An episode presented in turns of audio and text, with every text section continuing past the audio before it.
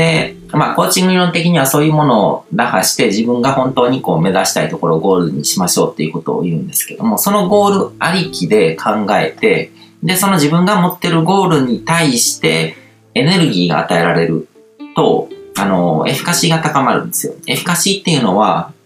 あの、まあ、自己効力感みたいな感じの、あの、役になるんですけども、どういう感覚かというと、こう自分にはできるって思えるような感覚ですね。なんかゴールっていうものがあって、そのゴールは自分にとって手に入るって思うような感覚ですね。うん。だから、えっ、ー、と、このエフィカシーとかゴールとかの関係性って、こう、どういう風になってるかっていうと、こう、例えばこう、なんかすごく喉が渇いてきたっていう時に、あのー、水を、飲み物を飲んで喉を潤すっていうゴールが生まれるわけですよね。うん。ゴールっていうのはその向かいたいことなので、そういうちょ小さな煩悩とか欲求とかもゴールっていうふうに見ることができるわけですよね。で、砂漠の真ん中とかで、こ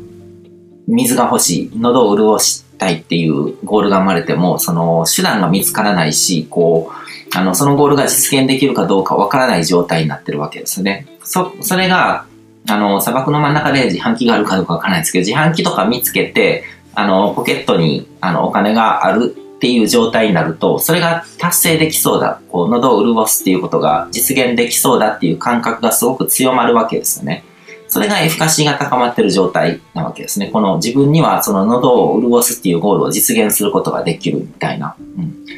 で、あの、エフカシーが高まると、こう、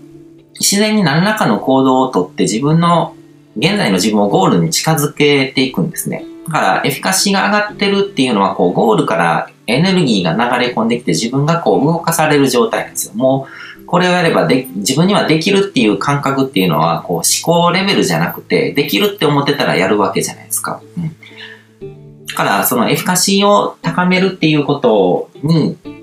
あの人生っていうのはこう集中していけばいいんですけども、そのパワーアイテムとかパワースポットっていうのは自分のそのゴールがあって、ここに行くと何かこう行動への活力が湧いてくるとか、これを身につけてるとなんかすごくこう仕事の能率が上がるとか、そういうものが実際の本当のあのご利益のあるパワースポットとかパワーアイテムなわけですよね。なんとなくこうつけてると気分がいいとかレベルじゃなくて、本当にそれをこうあの、そこに身を置いてたりとか、こう、それを使ってると、あの、実際に自分がそのゴールに向けての行動を取らざるを得ないというか、こう、突き動かされるような状態が作られるものが、本当の、あの、エネルギーの高いパワースポットとかパワーアイテムなんですね。うん。ただ、そのゴールに近づくような行動を取るような、こう、エネルギーがこう流れてこない、そういう気持ちにならないんだったら、その人のエフィカシーは高いとは言えないですね。エフィカシーが高いと、あのー、勝手に動いちゃうので、うん、で、ゴールにエネルギーが与えられるとエフィカシーが高まる。エネルギーっていうのは、まあ、情報的なものって言ってもいいし、例えば、うん、さっきの喉が渇いてて喉を潤したいっていうゴールにエネルギーが与えられるっていうのは、目の前にこう自販機があるのが見えて、こう、ポケットの中に小銭が入ってるっていう情報によってこう、エネルギーが、臨場感が高まるわけですね。それが手の届かないものじゃなくて、あの、そこの自販機まで走っていって、ポケットの中の小銭入れて、買ったら、それが手に入るっていうものが、こう、イメージとして浮かぶわけですね、自然。うん。で、それが臨場感が高まってるっていう状態で、で、そういう状態になってると、こう、エフィカシーが高まってるから、その行動を取るっていうことなんですね。うん。で、エネルギーっていうのは、あの、変化を起こす種なんですね。あの、物理的なエネルギーも全く同じ意味で、あの、エネルギー自体は目に見えない、こう、スピーチャルな領域って言ってもいいと思うんですけども、あの、顕在化してないものなんですけども、あの、ポテンシャルとしてそこに蓄えられてて、で、そのエネルギーを使うと、あの、何らかの変化が起こる。ゴールに与えられたエネルギーが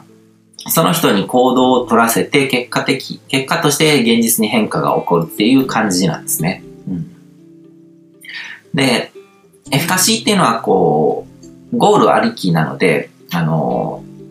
まあ、パワースポットっていうのも結局、パワースポットとかパワーアイテムとかですね、その人自身の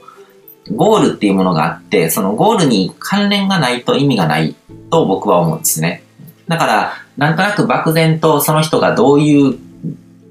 ゴールを目指してるのかっていうのが明確になってないのに幸運のペンダントとか持っててもしょうがないと思うんですよ。その人が、あのー、どうでしょうかね。例えば、あのー、すごくこう、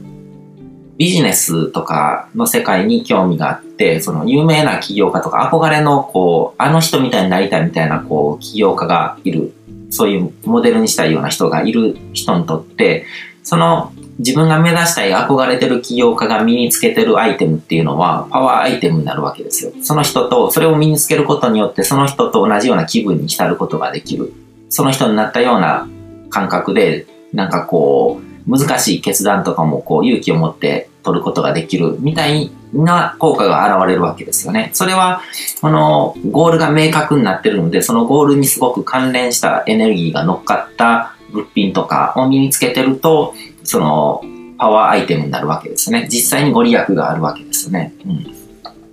だから、あのー前回僕が京都の鞍馬山とかに行っても、パワースポットって呼ばれてるような場所に行ってもピンとこなかったっていうのは、それは単にあの、鞍山、鞍馬山っていう場所が僕自身のゴールにはあんまり関係のない場所だったからですね。そこに行くっていうこととかに思い入れがあるわけでもないし、あの、それによって何か自分のこう、現実的にゴールに近づくような何かが起こるのかっていう期待もなかったし、うん。だからそうやってこう、自分自身のゴールとかと結びついてないとパワースポットとかパワーアイテムっていうものは、あの、あんまり意味がないと。うん。で、それ以前にゴールっていうものを明確にしてないと、あの、どんなパワースポットとかパワーアイテムっていうのもあんまり意味がないわけですよね。うん。だから、その自分が人生をどういう方向に持っていきたいのかっていうゴールが明確になっていてこそ、パワースポットとかパワーアイテムは本当の効果を発揮するんですね。なんとなく漠然とこう幸運を引き寄せたいっていうんだったら、こうエネルギーもパワーも現実を変える力として具現化しようがないんですよ。ちゃんとこう方向性が定まってないと、曖昧なわけですね。どこに向けてこうエネルギーが流れ込めばいいのかっていう道筋が決まってないと、ぼやけてしまうわけですよね。うん。で、あのー、まあ、僕が身につけてるこのネックレスとか、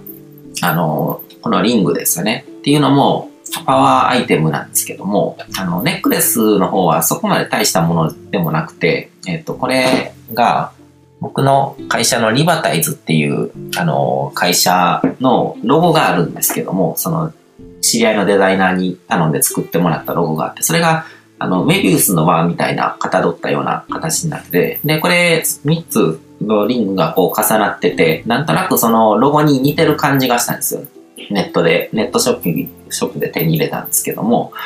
うん。だから会社のロゴと形が似てるってだけで購入して身につけてるものなんですけども、そもそも僕のその会社のロゴとか、その会社の名前ですね、リバタイズっていう言葉は、あの、それを生み出すときにいろいろとこう、いろんなことを考えて、情報を載せて、アファメーション的に、あの、いろんな経緯を経て生み出された言葉なんですね。だから言霊を持ってるんですよ、リバタイズっていう言葉は僕の中で。うん、僕の生き方とか、こう、人生観とかそういうものが象徴された言葉になってて、で、そういう経緯を知ってる知り合いのこうデザイナーの子がいろいろと考えてこう案を出してくれて作っていったロゴなんですよ。だからその、この形自体に僕の中ではこう、もうパワーがあるわけですね。これを身につけてることによって、僕はそのリバタイズっていうものを、あの、体現した生き方ができているっていう感覚を持てるわけですよね。うん。だからそういう意味で多少の効果はあるのかなっていう感じで、これを、まあ、なんやかんやとこう、何種類か僕ネックレスとかつけるんですけども、その時々によって、あの、気分によって付け替えてるんですけども、今日はなんかこう、こういう感覚に浸りたいなとか、こういう感覚持ちたいなっていう時になんとなく選んでるっていう感覚、感じですね。で、もう一つこっちのリングっていうのは、あの、完全にオーダーメイドで作ってもらったものですね。以前、あの、起業家仲間と、あの、バリ島に行った時に、そこの現地のデザイナーの人をご紹介してもらって、で、宝石を選ぶところから、あの、選ばせてもらって、その、ホテルのロビーとかになんかいろいろ自分のこう、宝石をいっぱい持ってきて、その中でこう実際に手で触れながら、なんかエネルギーを感じるものを選んでくださいみたいな感じで言われて、僕あんまりピンとこないままになんか、あの、見た目が綺麗だったっていうのと、第一印象が良かったのでこの石を選んだんですけども、でも実はこれ選んだのも、先にあの、アンカリングがあって、あの、その前日に、あの、アーキタイプ的なエネルギー鑑定みたいなものを受けたんですね、その、あの、デザイナーの人に。うん、で、そこで、あの、誕生日とかそういうのとかを入れたりとかすると出てくるんですけども、そこでなんか、あの、あなたの守護神っていうのは、シバ、まあ、ヒンドゥー教の破壊神なんですけども、まあ、バリ島なのでヒンドゥー教の、あの、そういう鑑定だったと思うんですけども、で、あの、守護神が芝で、あの、火のエネルギーを持っていますってことを言われたんですよ。で、火以外に、あの、火のエネルギーっていうのをこう潜在的に持っていて、あと、水と風のエネルギーっていうものをこう使いこなせるようになると、あなたはもっともっと大きな仕事ができるようになりますよっていうことを聞かされてたんですね。でその鑑定を、あの、聞いてた時点ではなんか、うん、そうかな、みたいな感じで、あの、そんなにピントも来てなかったんですけど、翌日にこう持ってきた宝石の中で目に留まったのが、あの、まあ、ちょうどこう、オレンジなんですけども、あの、角度によっては水色とか緑とかそういう色も見えるような、あの、ファイヤーオパールっていう宝石なんですけども、あこれが、こう、あの、火と風と水の色が、あの、入り混じったような宝石っていう感じで、まあ僕の目に留まったわけですよね。うん、で、それを選んで、で、あの火の色の宝石と、あと、こう、えっ、ー、と、ここにも赤い宝石が入ってて、で、こっちが水色の宝石が入ってるんですけども、その、まあ、あのー、火の色の宝石と水の色の宝石をこう横につけて、で、火の形の衣装が入ってて、水の形の衣装が入ってるんですけども、これもデザインとかの、あの、案とかを見せてもらいながら、スケッチとかこう見せられながら、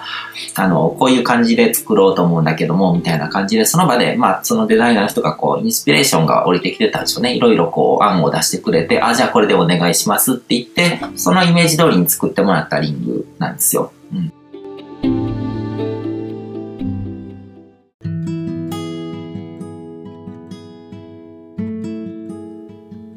今回も最後まで聞いていただいてどうもありがとうございます。チャンネルの説明ページの方に僕が提供している悟り式コーチングの最初の2ヶ月分を無料で受講できる案内があります。ゴール設定とアファメーションについて詳しく解説してるんですけども、僕自身もこれらのことを本格的に取り組み始めて、で、それで大きく人生を変えたという経験があるので、あの、まだ受講したことがない方であったりとか、このタイミングでピンとくる方はぜひ登録して体験してみてください。また、僕がどんな人間なのかを簡単に知ってもらえる2分ほどで読める会員プロフィールのリンクも貼ってます。僕自身がインターネットを通じた出会いによって自分の人生を大きく変えたので、この出会いがあなたの人生を変える良いものになることを願ってます。ではまた次の放送でお会いしましょう。